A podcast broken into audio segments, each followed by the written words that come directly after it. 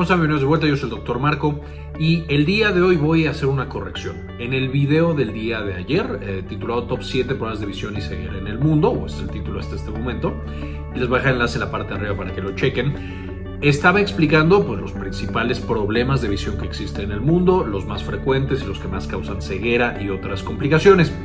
Y uno de los primeros puntos eran errores de refracción, en el que hablaba de miopía e hipermetropía y los expliqué al revés. Este, entonces, me pareció buena idea hacer primero la corrección. Eh, de todos en los comentarios también ya ahí puse la corrección, pero en este video vamos ahora a explicar específicamente qué onda con la miopía y vamos a tener otro de qué onda con la hipermetropía o hiperopía para que eh, pues quede así como en el récord en los videos las definiciones correctas. Entonces con esto empezamos.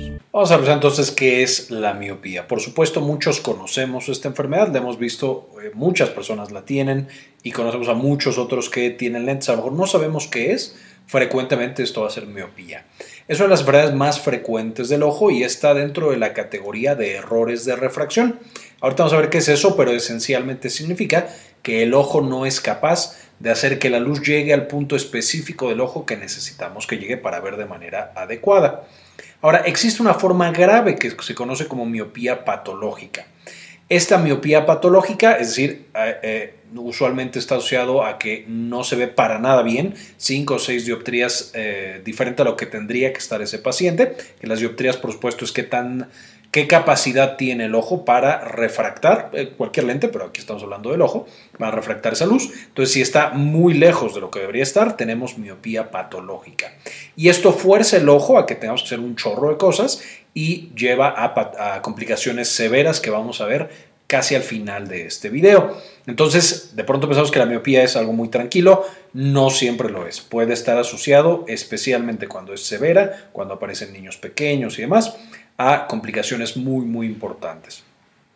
Y por supuesto, incluso cuando no se asocia a complicaciones biológicas importantes, se puede asociar a problemas de aprendizaje y de conducta.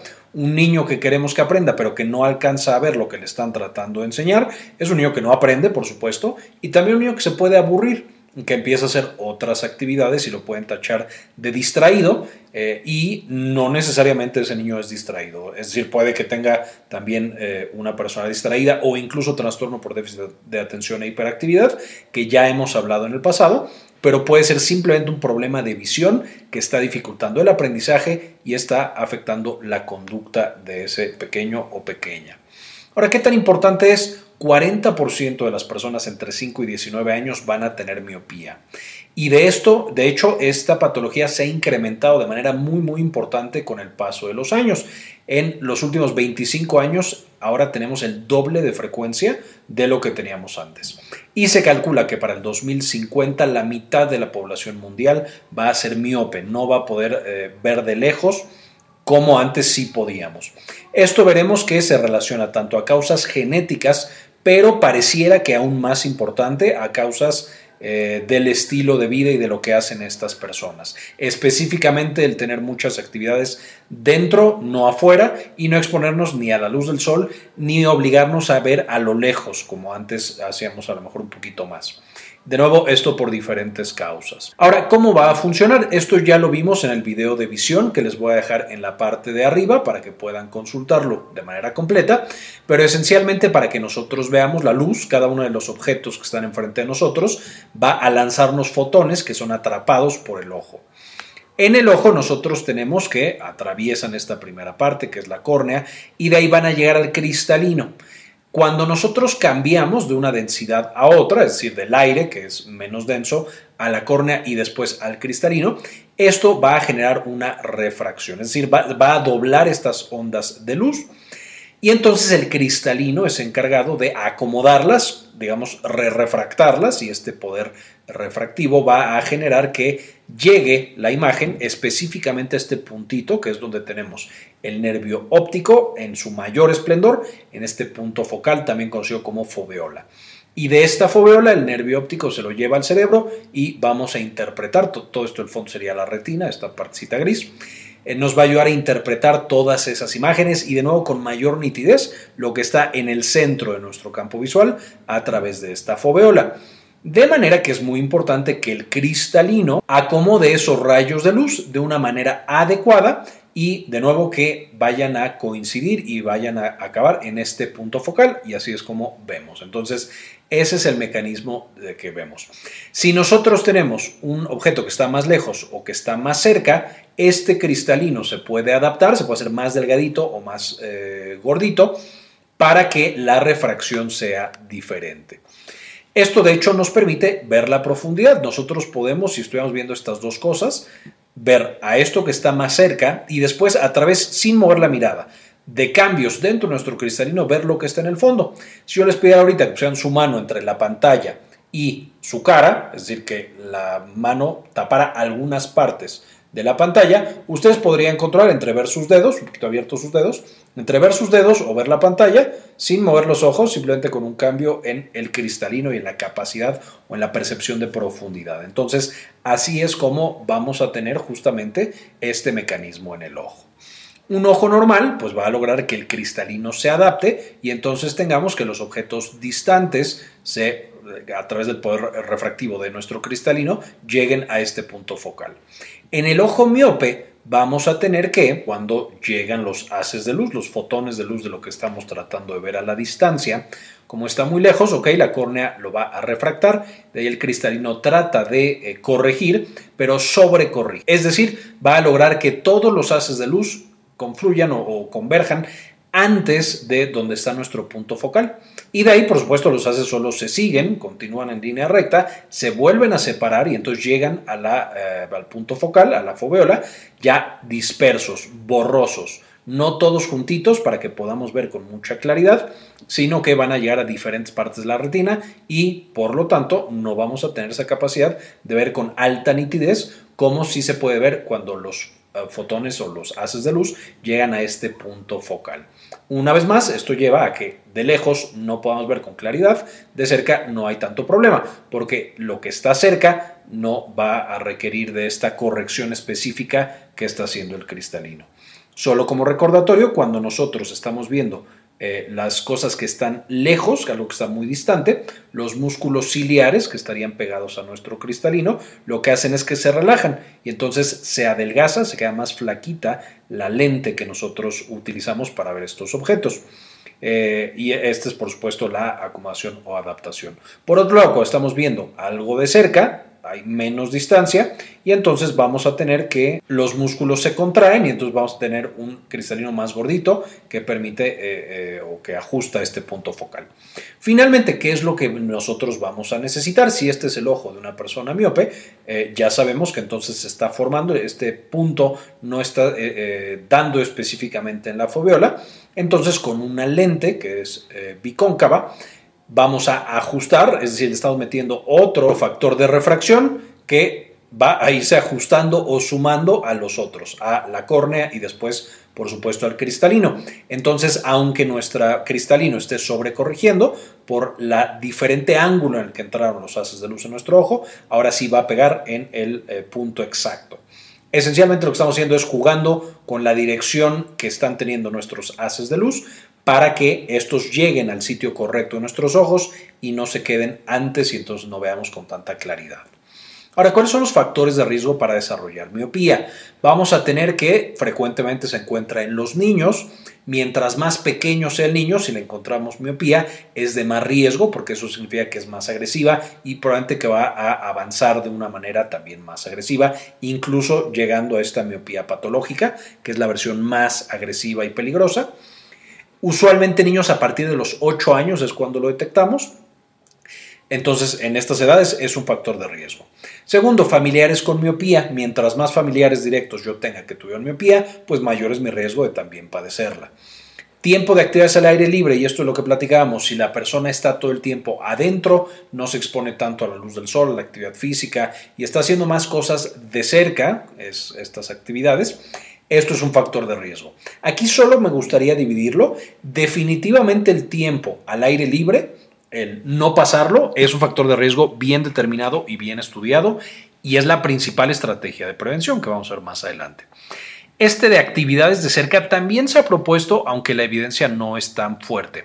Pareciera que si pasas mucho tiempo cerca leyendo o hilando, que es lo, famoso que nos decían las abuelitas, las mamás, o incluso en el celular eh, o la computadora, pareciera que eso afecta y que, incrementa la frecuencia de miopía y que por eso está incrementado de manera tan importante. Sin embargo, quiero repetirlo una vez más, hasta este momento lo que nos dice la investigación es que este número 3 es sin lugar a dudas un factor de riesgo extremadamente importante.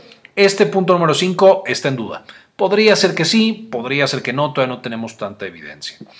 Finalmente, el número cuatro, países asiáticos. Hay algunos países en los que incluso hasta el 80% de ciertas poblaciones ya tiene miopía. Entonces parece que es un factor de riesgo importante. De nuevo, aquí no sabemos si es por temas genéticos, que ya de por sí por carga traigan una frecuencia y un riesgo mucho más alto de miopismo, o sea algo cultural, que se estén dedicando mucho más a actividades dentro que no se exponen a la luz del sol y que no tienen actividad física. No, no lo sabemos, pero eh, eh, países asiáticos definitivamente son un factor de riesgo muy importante en este momento.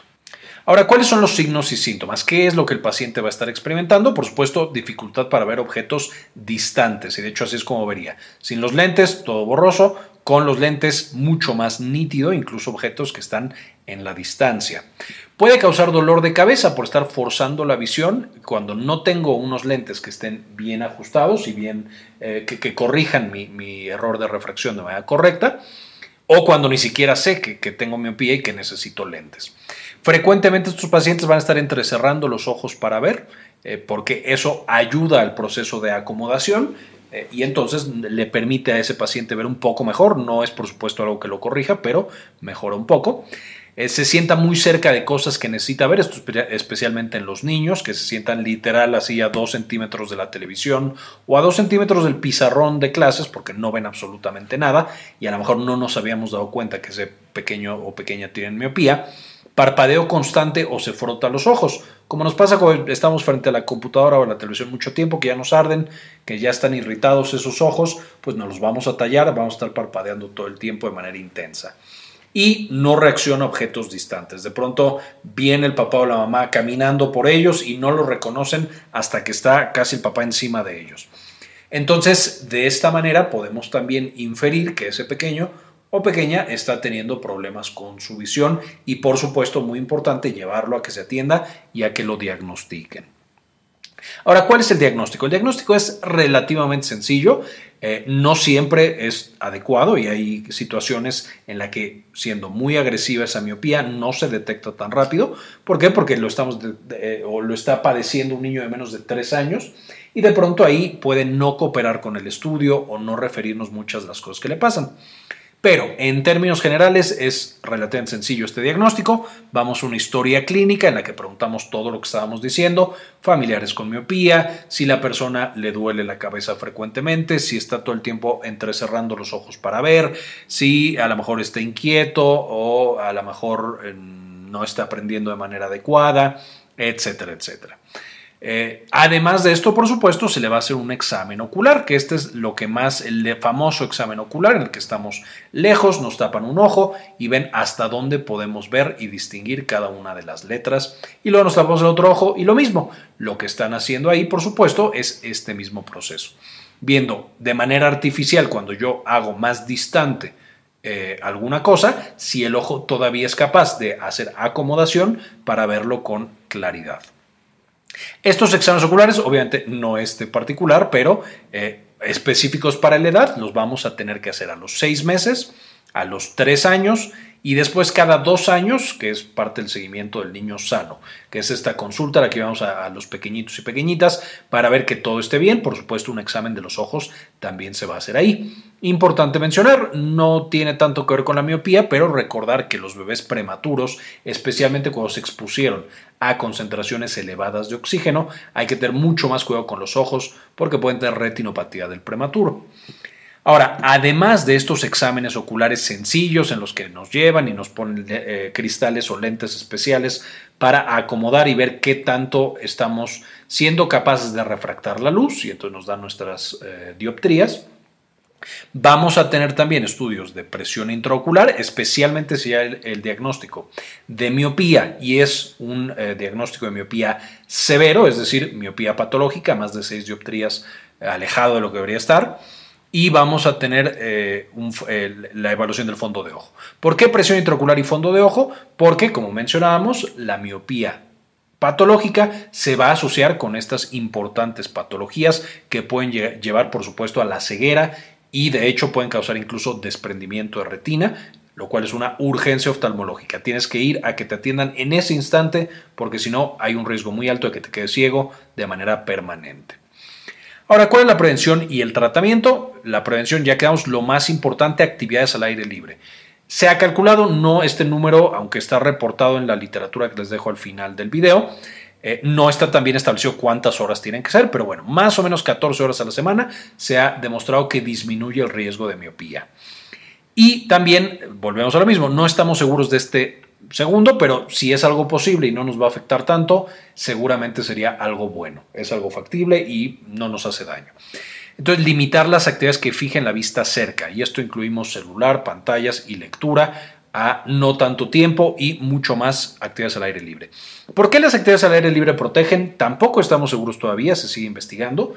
Unas hipótesis es, bueno, si te estás forzando a mirar a la distancia, eso hace que tu ojo se acostumbre también a ver a la distancia y no sufra ciertas alteraciones anatómicas que sufren las personas con miopía. Otra hipótesis es, la exposición al sol. Si tú te expones a luz solar y no a luz artificial, pareciera que eso aumenta la cantidad de dopamina dentro de tu ojo, porque naturalmente las células amacrinas y otras células de la retina van a producir dopamina cuando se exponen a esa intensidad lumínica y eso protege a nuestro ojo. De nuevo, no estamos tan seguros, se sigue investigando, ya que sepamos más, eh, eh, traeremos más información. Ahora, ¿cuál es el tratamiento? Por supuesto, el tratamiento ya sabemos que es corrección. Necesitamos corregir esa hiperactividad em, de refracción que tiene nuestro cristalino y hacer que los rayos de luz se separen un poquito más y ya se junten todos hasta la foveola. Y eso lo vamos a hacer a través de los lentes, por supuesto de las opciones más utilizadas. Podemos también utilizar pupilentes eh, que específicamente tienen pegadito al ojo el poder de refracción y el cambiar esos rayos de luz. Y finalmente la cirugía. Estos son los más utilizados, son los más efectivos, cada uno tiene ventajas y desventajas y por supuesto ahí el médico oftalmólogo, el, médico oculista o alguna otra persona que se encargue de la, salud, visual puede orientarnos a qué es lo correcto para ese paciente. Y también se ha utilizado algunos otros medicamentos, estos no se usan usualmente por largos periodos, pero bueno, uno de los más frecuentes es la atropina, que también se llega a utilizar, lo van a encontrar por ahí indicado para esta... Eh, para esta patología. Ahora, algunas de las complicaciones. De nuevo, las complicaciones son principalmente con la miopía patológica, es decir, cuando estamos más arriba eh, de 6 dioptrías alterados, vamos a presentar o hay un riesgo de que aparezca atrofia retinal, glaucoma, de nuevo por eso se mide la presión intraocular y desprendimiento de retina. Por supuesto, esto último es extremadamente severo y tenemos que manejarlo de urgencia. De hecho, cuando sospechamos que hay desprendimiento de retina, hay que correr con el oftalmólogo, con el eh, médico oculista o con quien sea para que nos atienda y usualmente el tratamiento es cirugía. No siempre, pero frecuentemente cirugía. ¿Cómo saber que se me está desprendiendo la retina? Básicamente empiezo a ver cosas extrañas, ya sea cuerpos flotantes, destellos de luz o una sombra sobre el campo de visión que se va, eh, que va abarcando más y más de mi campo de visión. Eso es una indicación para correr con el médico inmediatamente para que me haga una evaluación adecuada y maneje este desprendimiento de retina. De nuevo, tiene que ser un manejo de urgencia en estos casos. Y ahora, con esto, ¿cuáles son las conclusiones? Básicamente que la miopía es una patología frecuente, detectada en la infancia, por supuesto cuando hacemos estos seguimientos de manera adecuada. Pueden ser potencialmente severa, con complicaciones permanentes si no se atiende, especialmente esta miopía eh, patológica. Es relativamente sencilla de, de detectar y de manejar con muchos tratamientos efectivos, principalmente a través de lentes, pupilentes y cirugía y finalmente el tratamiento puede mejorar la calidad de vida y disminuir las complicaciones. Y aquí estamos incluyendo desde mejor aprendizaje, mejor atención, menos dolores de cabeza, que sea más fácil la vida porque ya veo claramente a lo lejos. Y también, por supuesto, disminuir las complicaciones de eh, desprendimiento de retina, de glaucoma y de algunas otras patologías. Finalmente, eh, como punto importante, necesitamos llegar a la corrección de la miopía. No podemos tener una persona que está subcorregida, que no está corregida de una manera adecuada, porque de hecho eso se ha visto que incrementa la progresión de la miopía. No solamente no ayuda, sino que tener una mala corrección, es decir, cuando decimos, ah, tengo lentes pero ya no me sirven porque no estoy viendo bien, eso por supuesto tenemos que atenderlo lo antes posible porque unos lentes que no están corrigiendo de manera adecuada hacen que avance más rápido el proceso de la miopía. Entonces siempre corregir los lentes en cuanto ya no nos queden. Con esto terminamos. Muchas gracias. Quiero agradecer en particular a las personas que han decidido donar uno o dos dólares al mes para que hagamos este tipo de contenido y lo compartamos con todos los demás. Este video se lo quiero dedicar a Carmen Priego, Doctor Mineralín, Nadia Godoy, Aurora Martínez, Gladys Alvarado, Rosaura Murillo, Gilberto Argueta, Laila Hernández, Rubén Núñez, Antonio Guizar, Bajo la Lupa, Sandy Oliva, Jason Silva, Jorge C. Beltrán, Enrique Segarra, Susana Vidal, Daniela Valencia, Aurora Martínez y Cindy Magaña. Muchas gracias por el apoyo. Finalmente les dejo las referencias de las que saqué esta información para que las consulten y puedan aprender un poquito más de esta patología tan interesante y tan frecuente también. Muy bien, esto fue todo por el video. Espero les gustara, espero lo entendieran. Eh, espero que quedan más claras las definiciones correctas que, que son de miopía, en particular en este video. Cuídense mucho los ojos, hay mucho que hacer para evitar y, frenar esta epidemia de eh, problemas visuales que tenemos actualmente. Y como siempre, ayúdenos a cambiar el mundo, compartan información. Este video es en parte posible gracias a nuestra tienda en línea, Synapsis Store.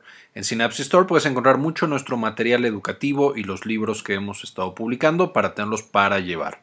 Entonces encontrarás, por ejemplo, la farmagrafía del dolor, que es nuestro pequeño libro de consulta y referencia en cuanto al uso de fármacos para el dolor, en, todos estos que se utilizan, gabapentinoides, antidepresivos, opioides, etc. Y por supuesto también las presentaciones de los videos que ves en el canal. Entonces también aquí podrás encontrar estos para que los uses como eh, más te